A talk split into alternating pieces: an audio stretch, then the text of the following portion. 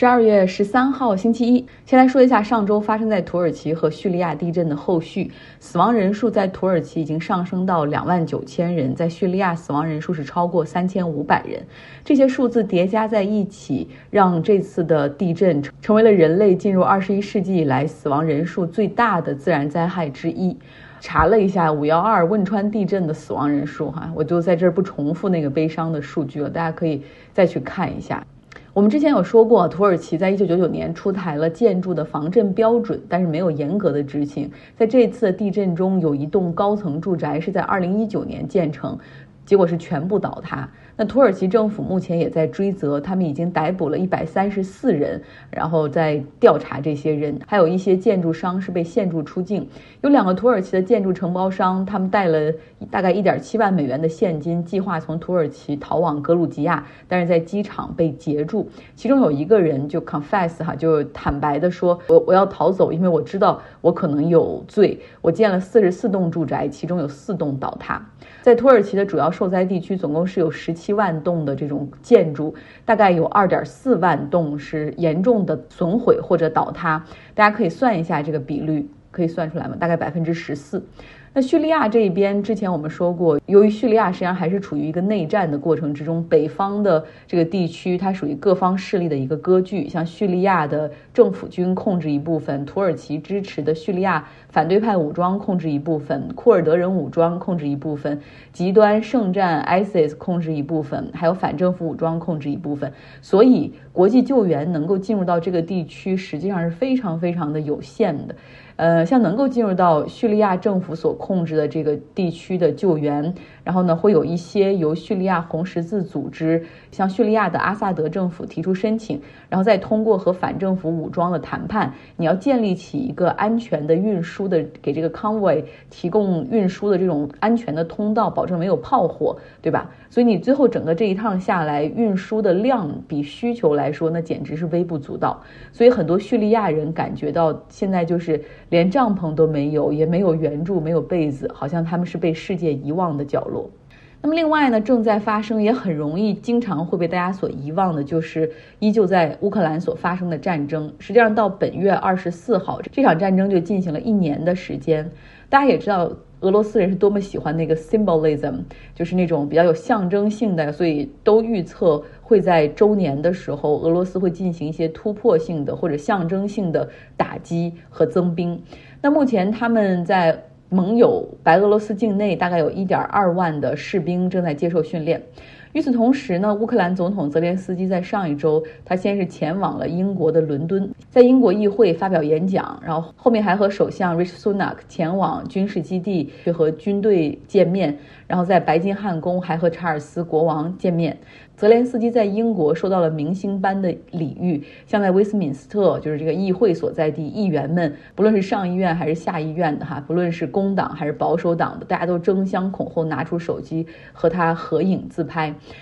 那泽连斯基也是用英文演讲，除了感谢之外，更多的是希望英国可以继续向乌克兰提供物资和军事上的支持。那看到泽连斯基跑到英国，法国总统马克龙马上不甘落后，哈，发去邀请，等于说泽连斯基后面是要前往欧盟议会发表演讲，所以就是挑了一个那种很短的一个时间的空隙。马克龙邀请泽连斯基来到巴黎，同时呢，他还请来了德国总统舒尔茨。呃，是非常短暂的一次三人的碰，面相当于是周三晚上抵达，连晚饭都是在周三晚上十点开始，然后在周四的早上，马克龙就陪同泽连斯基哈，然后乘坐他法国总统的专机前往布鲁塞尔，参加在欧盟议会中的演讲。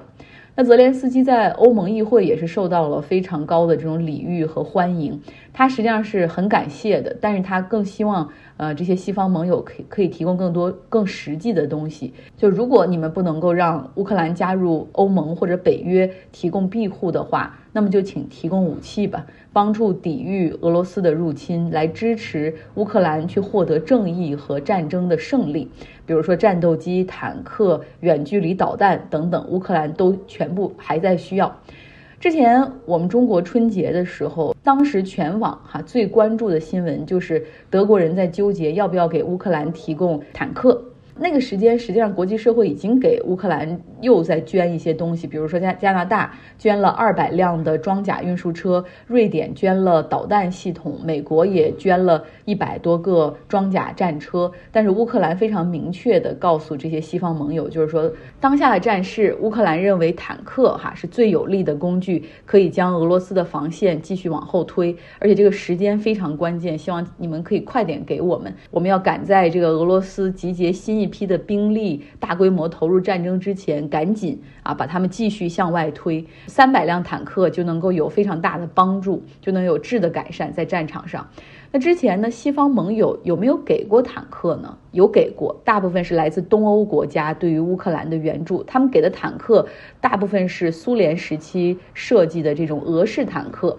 这些坦克大部分都是在过去十个月的这个战争中基本上消耗了哈。那现在需要更多的坦克，需要西方国家所生产的这些先进的坦克。但是西方国家一直没有提供哈，主要是担心，主要是担心事态升级，然后俄罗斯会对他们进行报复，因为你永远无法预测普京会做些什么。普京的在英文里念是 Putin，但是现在很多人把它叫做 puting 哈，就是因为 puke 是恶心、想吐的意思，所以 puting。嗯，德国我们之前讲过了，因为两次世界大战的主要发起国都是德国，而在二战中呢，德国还是一个那么不光彩的邪恶轴心。对于战争的反思，让这个国家非常的警惕向交战国提供任何的武器援助或者销售，因为他们认为战争本身就是糟糕的哈，通过战争是没有办法去获得和平的等等。